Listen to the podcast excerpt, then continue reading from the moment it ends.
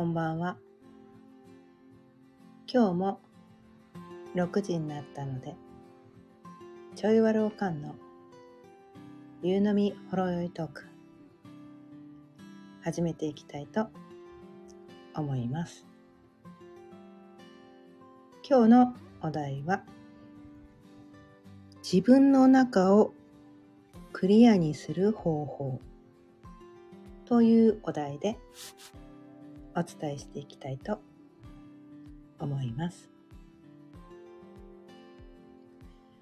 改めまして、星読みコーチのかよねえです。毎日夕方6時からだいたい30分ぐらいその日のテーマを決めて自分で自分を幸せにする方法をお伝えしています。あ、ニーアーサさん、こんばんは。今日も聞いてくださってありがとうございます。でね、今日のね、この自分の中をクリアにする方法ってことなんですけど、まあこれね、世の中でこう散々言われてるようなことなのかもしれないけど、うん、ただなんかねこのね自分の中をクリアにする方法ってこう自分がねこう今までそれをやってきた実体験としてなんかその人のごちゃごちゃ度合い 自分の中がごちゃごちゃだからクリアにするわけじゃないですか。うん、でごちゃごちゃ度合いによってそのね世の中にこう自分の中をクリーンアにするメソッドみたいなのがいっぱいあるんだけどその自分のその程度によってどこから始めなきゃいけないかみたいな今どどどういうことをやると一番しっくりくるのかっていうのを人によって違うんだなっていうのがま私多分ここ10年ぐらいね そこら辺ずっとやってきた経験上すごく実感しています。うん、あ、ハッピーハッピーラジオさん、こんばんは。今日も聞いてくださってありがとうございます。で、よくほら、今、瞑想が流行っててる。流行ってないのかもしれないけど、まあ私ね、もともとヨガインストラクターで、瞑想講師でもあるので、まあ、私の知り合いの中では 一応流行ってる 感じなんですよ。あなんか昔はね私がヨガとか瞑想を始めた頃はヨガはそこそこね、まあ、でも私が始めた頃はまだそこまででもなかった私が始めて5年後くらいからブワーって火がついてなんかね駅前にこう何？ホットヨガみたいなのがねどん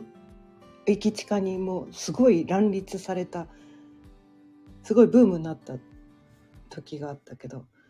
でもその時でもまだ瞑想ってまだそこまでこうね一部の人の中ではこうされてたけどまだまだそこまでメジャーじゃなかったんだけど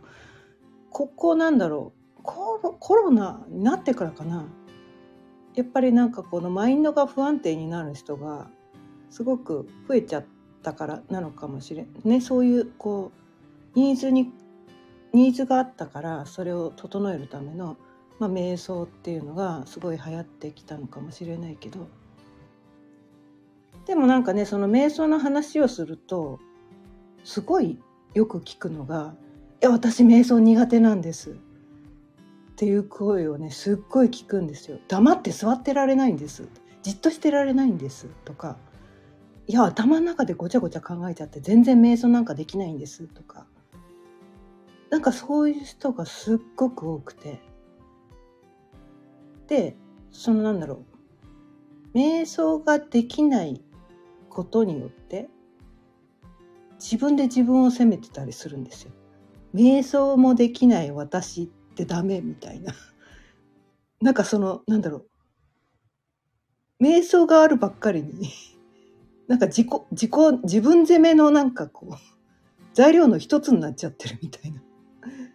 えーみたいな本末転倒みたいな。で瞑想って多分ねひょっとしたらこうもともとねその瞑想チックなことっていうのが向いてる人と向いてない人がいるだから黙って座ってられる人とうなんていうのかなじっとしてられない人種っているんですよね。これそれを生まれ持った性質で性質なんですよそれは。それがダメなわけじゃないの。じっとしてられないのってなんかこうダメって言われがちなんだけど、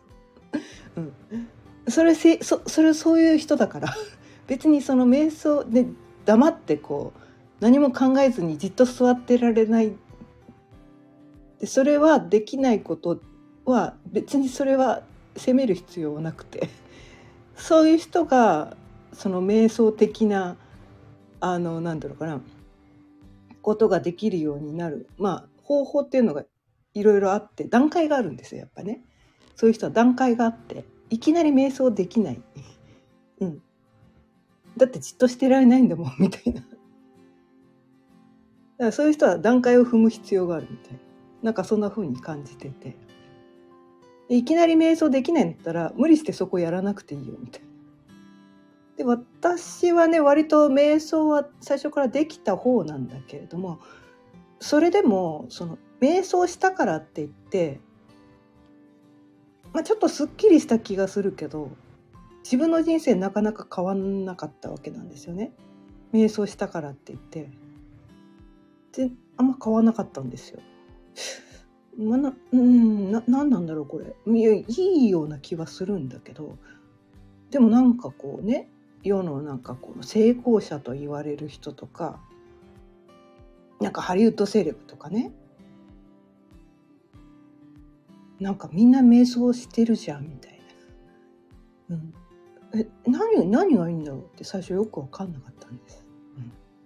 よく分かんなかでねなんかそのよく分かんない人瞑想よく分かんないとか瞑想できませんって人が一番最初にやったらいいのは多分こうね断捨離って言われるお片付けいわゆるお片付け。そう。瞑想ってねこう頭の中をこうクリアにすることとか頭の中を静かにさせるっていうのが瞑想なんだけどでもねなんかねそれにいきなりいけない人っていうのはこう現実世界目に見える世界が多分ねごちゃごちゃしすぎなんだと思うのね。うん。あちいちゃんこんばんは。今日も聞いてくださってありがとうございます。そう。いきなり瞑想に行けない人ってこう目に見えてる現実世界がごちゃごちゃしすぎなんだと私は感じててまあね絶対そうとは言えないんだけどその確率が高いのかなって思っててだからまずは目に見える世界のお片付けから始めた方がいいような気がしています。だねよねなんかこうこんまりさんのね人生がときめくみたいなね。お片付けの魔法片付けの魔法だっけな？うん。私も本買いました。本買ってやりました。あれまマジすごいっすよ。マジすごいっすよあれ。なんか断捨離の本も買ったんだけどあれもいいんだけどね。私はそのこんまりさんの方が好きだったな。多分あれも相性があると思うんですよね。どっちがこう自分にしっくりくるかっていうのは人によって相性があると思ってて。私は何て言うのかな楽しくできないとダメな人だから 何でもかんでもね楽しくないとできない人なんですよ 私は。でもなんかこう中にはねこうきっちり真面目にやりたい人っていうのはひょっとしたらね山下秀子さんの「断捨離」の方がねあのハマるかもしれない。うん、それはあの人によってねどっちか好きな方を選んでいいと思うんだけど、私はねあのこんまりさんのねあの本ねマジやばいと思います。まあ、読んだことがねある人も多いと思うんだけど。もしね今ね片付けが苦手って言ってる人でこうね。だって片付け苦手なんですとかだって楽しくないじゃんとかだって面倒くさいんだもんって思う人でもしね仮にこんまりさんのあのね人生がときめく人生の魔法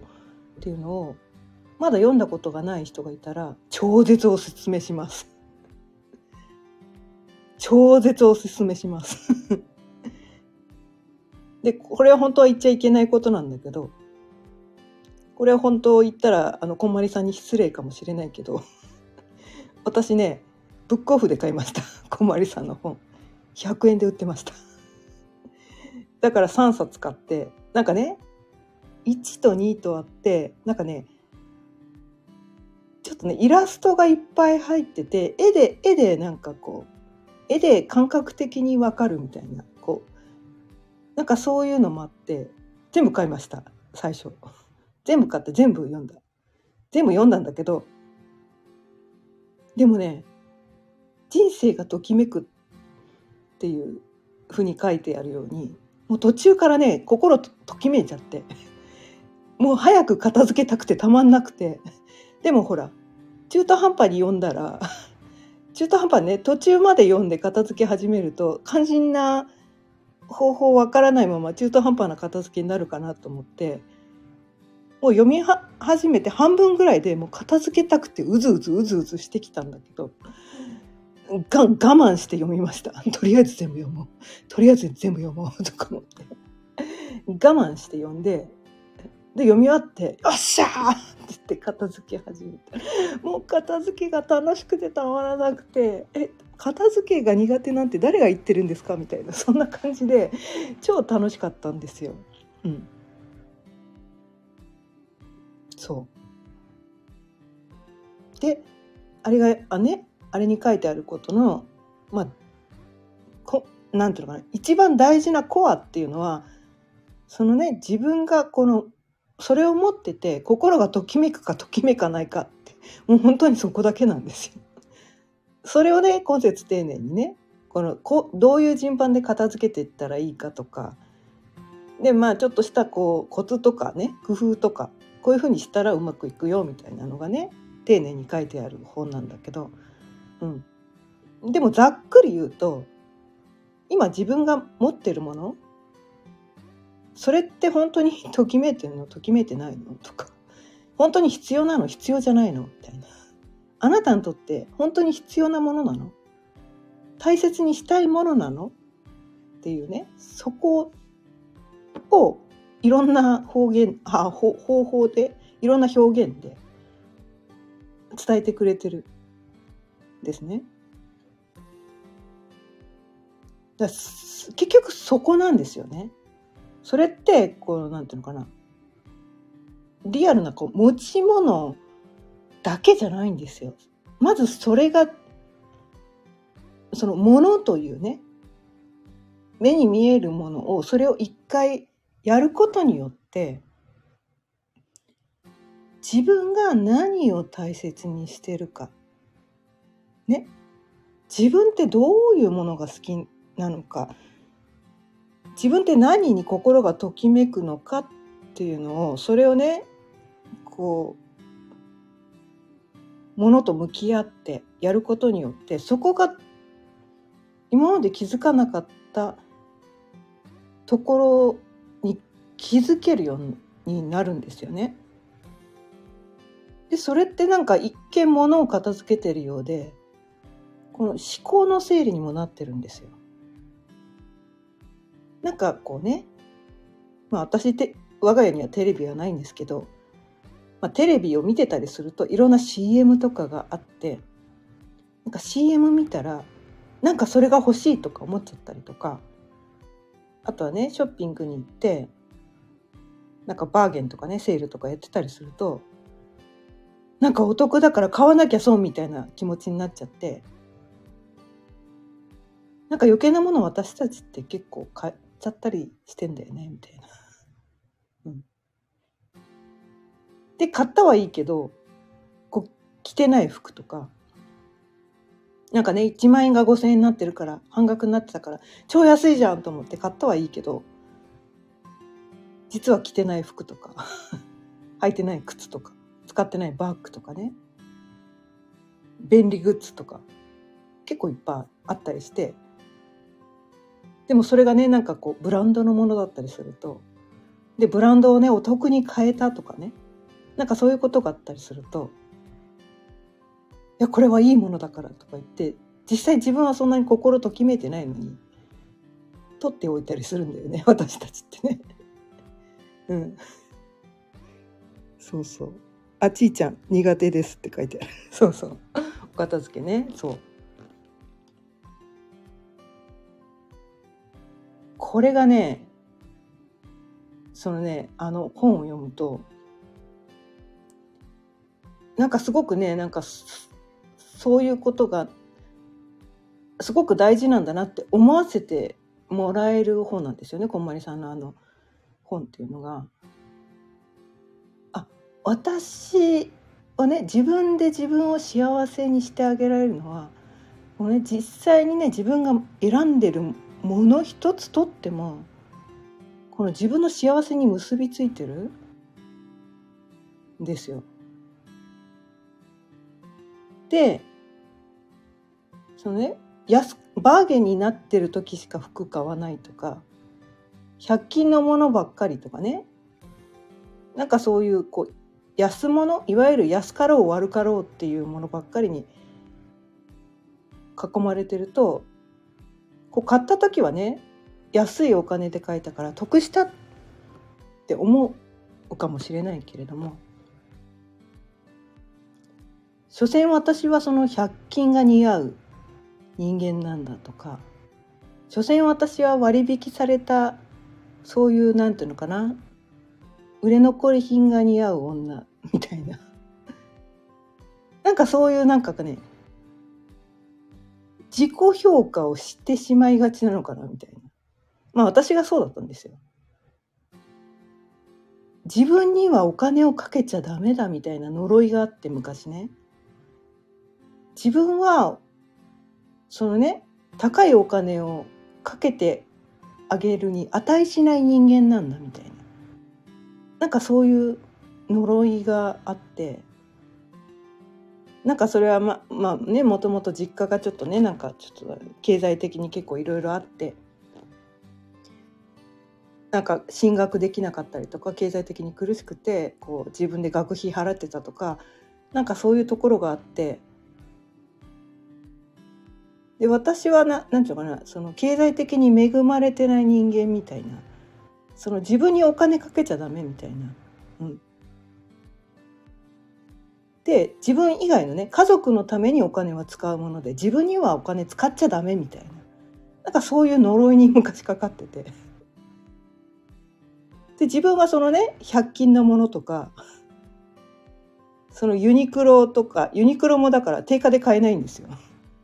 安くなった時とかそのなんていうの季節外れになるとめっちゃ安くなっちゃうするじゃないですかユニクロでユニクロの半額品とか90%オフとかもうそんなものばっかりだったんですね私使って着てる服とか。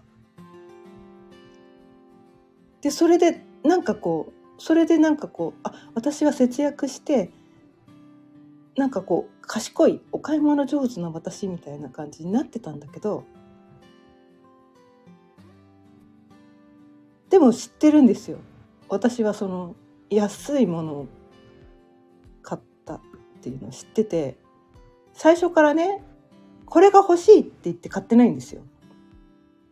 安いものの中でうんこれだったらいいかなみたいなその妥協して買ってるっていうのかな。本当は欲しいものが他にあるけど私はそれを買うに値しないみたいな。なんかそういうふうに思ってて。なんかそういうだから中途半端なものばっかりに囲まれて生きてたんですね。うん、あとだから人からもらったものとか本当は気に入ってないけど本当は気に入ってないんだけどせっかくもらったんだからこれ使わなきゃとかなんかそういう風な感じで気に入らないものばっかりに囲まれていたんですよ。私の身の回り気に入ってないものばっかりだったんです昔。である時ねなんかそれがすっごくなんかね嫌だなっていう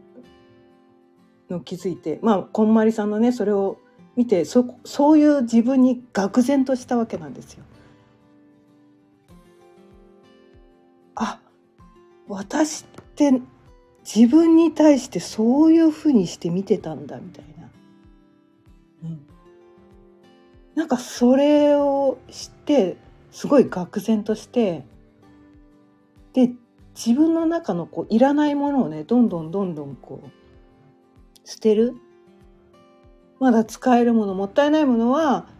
そのリサイクルショップでね売れそうなものを売りに行く。ちょっと面倒くさかったけど売りに行ってみるとかそういうことをしてで一気には捨てられないんですね。うん、それまでそういうのが当たり前のね通常の生活だったからもう何年も何年もかけて少しずつ少しずつ捨てて、うん、きました。である程度捨ててからですよねその瞑想ができるようになったの。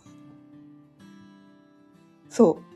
うやっぱね自分のね身の回りが目に見えるところがモヤモヤだらけだったりすると瞑想できないの。うん、ごちゃごちゃしててまずは身の回りをすっきりさせて自分のこう気に入ったものの割合が多くなる。うん、まあいっぱいね私たちって物持ってたりするけど本当に必要なもの本当に大事なものって意外と少なかったりしてそんなに多くのものって私たち必要としてないんですよ意外と。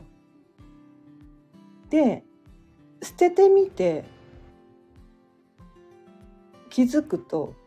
なんだろうそれまで眠ってたものがその中でどうにかしなきゃいけないと思ったらその今まで使ってなかったものを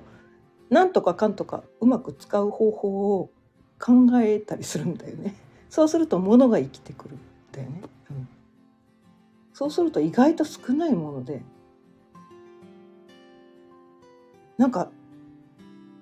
意外とこれだけでよかったんだみたいなそういうふうになれるとこのね頭の中でこうあれしなきゃこれしなきゃこれもあれも大事みたいなそういうところを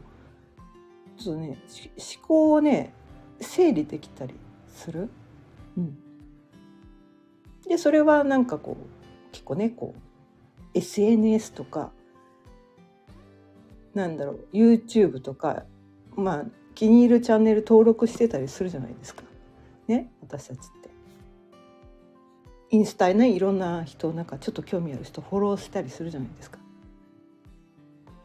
でも一回こう自分のね身の回りを整理してみるとそのね気持ちよさを一回味わっちゃうとなんか自分の中でその大切にしたいもの大切にしたい価値観とかこういうものが好きっていうのがクリアになってくるとなんかそういうところも定期的にね整理したくなるんだよね。その YouTube のフォローしてるのもこう見てたらなんかこれもういいかなみたいなこの自分の感覚にこう敏感になるって言ったらいいのかな。前まではこれが心地よかったけど今の自分にはもうこれは必要ないような気がするっていうところがね分かってくるんですよね。うん、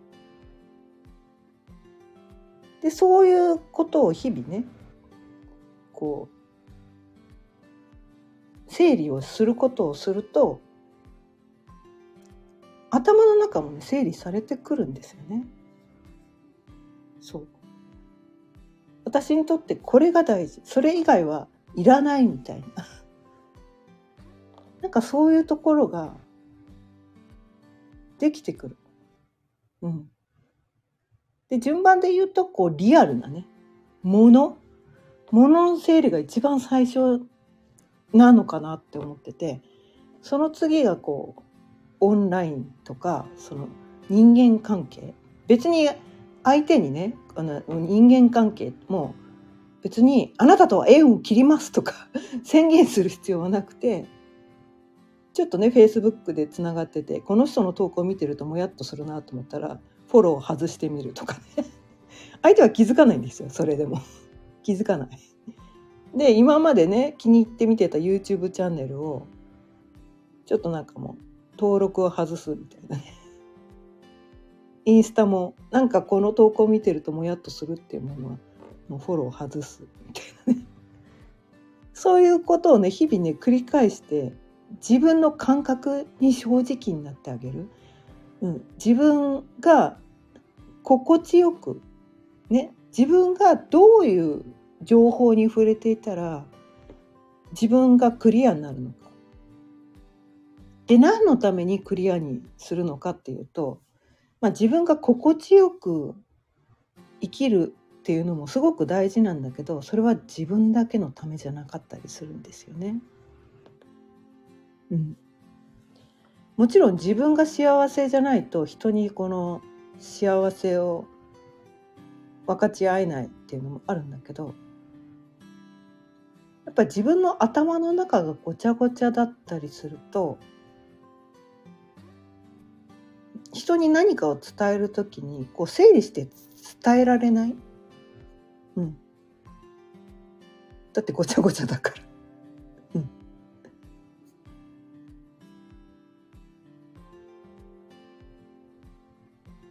なんかそれは多分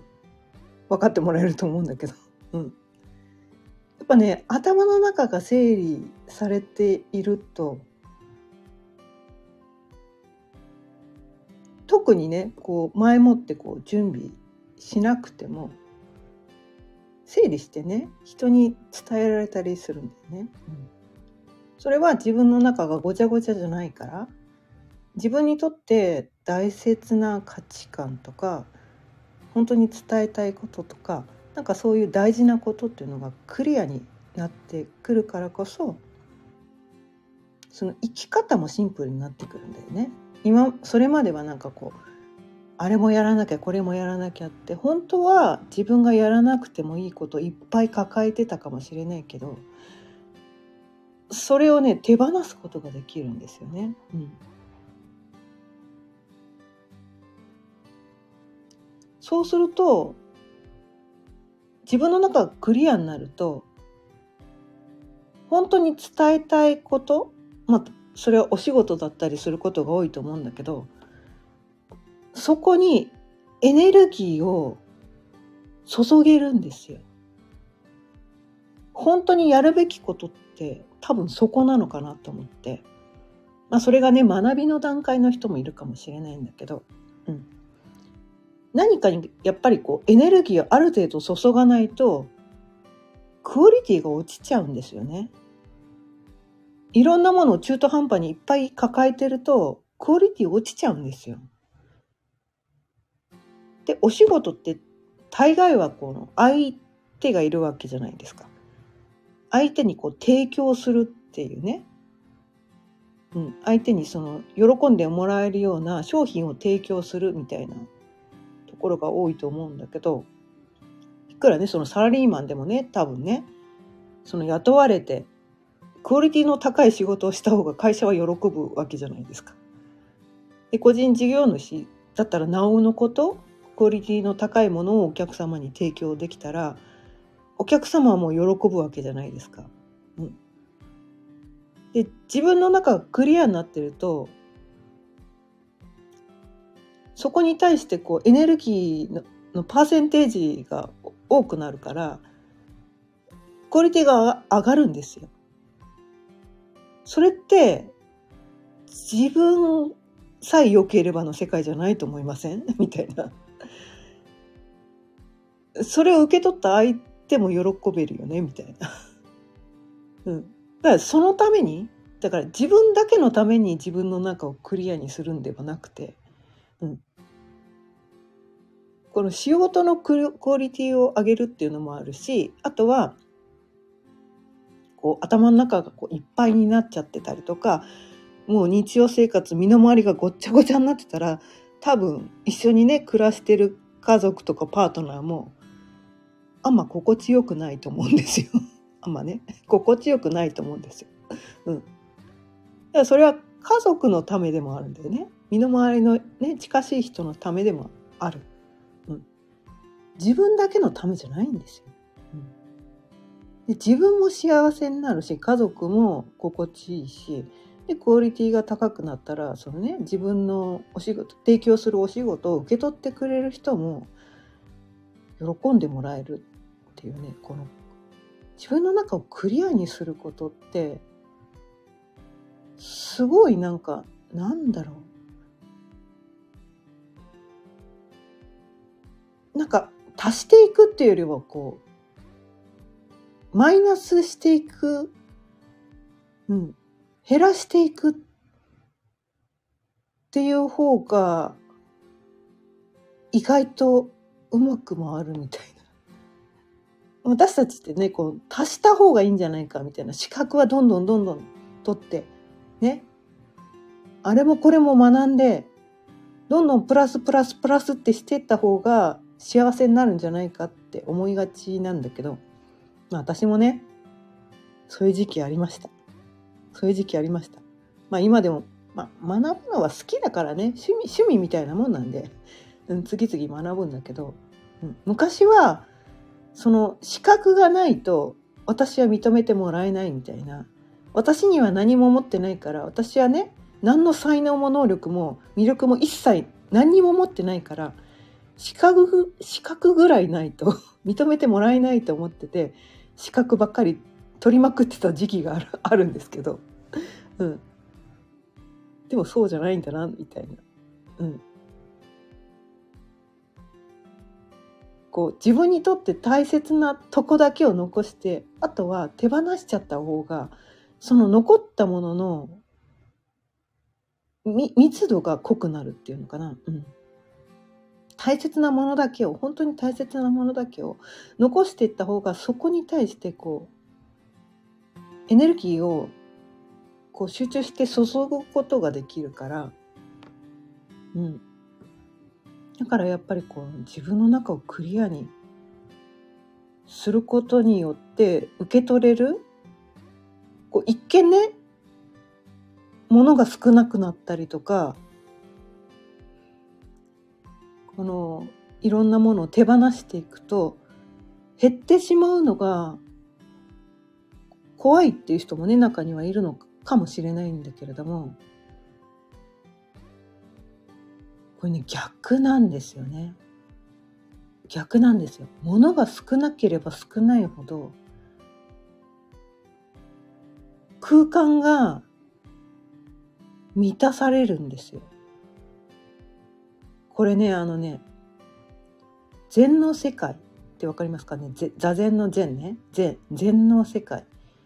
とか茶室？茶室とかっていうのね見たことあるかな？うん。ものがすごく少ないんですけど一つ一つのものがめちゃめちゃ厳選されてで一つ一つはそんなに主張してないんですよ。強烈にはね。一つ一つは主張してないんだけれどもでもすごくこう調和が取れていて何とも言えないこの場場っていうのかな、うん、この昔のねその日本の俳句とかね。文章短いじゃないですか。文章短いけどその行間に思いがこもってるみたいな。そのエネルギーが満ちてるっていうのを感じたことありません？五七五。ね。短歌とか俳句とか読んで短っこんなんじゃ何もわかんねえよって感じたことある人います？多分いないと思うんですよね。たっった数字のね数文字の中にすごく濃く詰まってたりしません？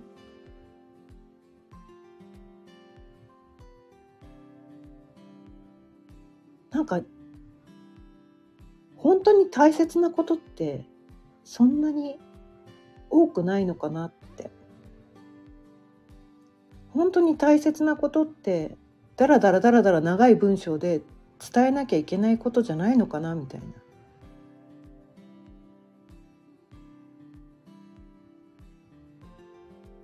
少ないからこそ短いからこそそこにねエネルギーがこもってるみたいな厳選されてるからこそそこをね自分にとって大切なこと本当に大切なことっていうのを何て言うのかな。こういろいらないものを捨ててしまうからこそ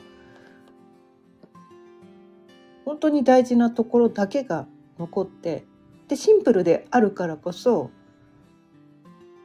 この時代が変わってもねいつまでも残り続けていったりするのかなみたいな。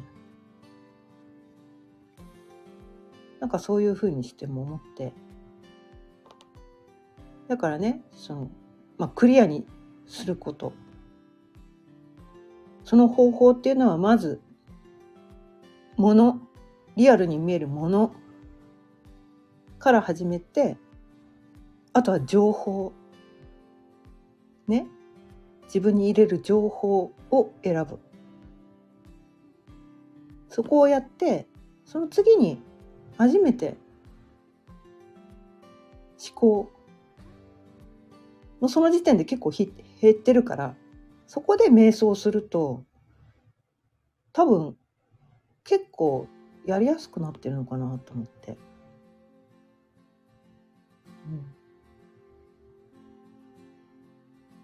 なんかそうやってやってねやっていくことで自分の中がクリアになってすごくなんていうのかな無理して頑張る必要なんかなかったんだみたいな。ちょっとなんか気が抜けちゃうような何私頑張ってたんだろうみたいな。すごくこう楽に生きていけるようになるのかなっていうのね思うんですよね。うん。ということで今日もね30分随分過ぎちゃったんですけど自分の中をクリアにする方法ということでねその自分の今のねこの状況によってその人によってねそのいきなり瞑想ですぐクリアになれる人ばっかりじゃないよって。瞑想できない人はまず最初はこの身の回りのね目に見える範囲のことを片付けてみる。その次に情報の整理をしてみる。それは人間関係もだったりする。うん、それをして頭の中をクリアにする。まあ瞑想みたいなとかね。あといろんなこう、まあヒーリングとかね、いろんな方法あると思うんですけど、自分に合う方法を見つけてもらって、でその段階では多分ね自分の中がある程度クリアになってたら自分に合うのは多分これだなって分かるはずだからその自分にしっくりくるものをね見つけてそれでこうでもねあの物ってどんどん増えていくじゃないですか。で情報もどんどん増えていく。でいろんなね日々いろんな出来事があって頭の中もすぐねほっとくとごちゃごちゃになるからそれって日々日々日々とかあとは定期的にねこう1ヶ月に1回はこれをするとか1週間に1回はこれをするとかなんかそういうふうに習慣づけていくことによって自分のその中のクリアな状態っていうのをね保てるようになるのかなって思うんです。はいそんな感じで自分の中をねクリアにすることで自分だけじゃなく、ね、仕事のクオリティも上がるしこう、ね、家族も喜んでもらえるしいいことが多いよっていうことをねお伝えしてみました。今日も聞いてくださってありがとうございました。毎日夕方6時からだいたい30分ぐらいその日のテーマを決めて自分で自分を幸せにする方法をお伝えしています。今日は自分の中をクリアにする方法ということでお伝えしてきました。また聞いてくださったら嬉しいです。今日も聞いてくださってありがとうございました。それではまた明日。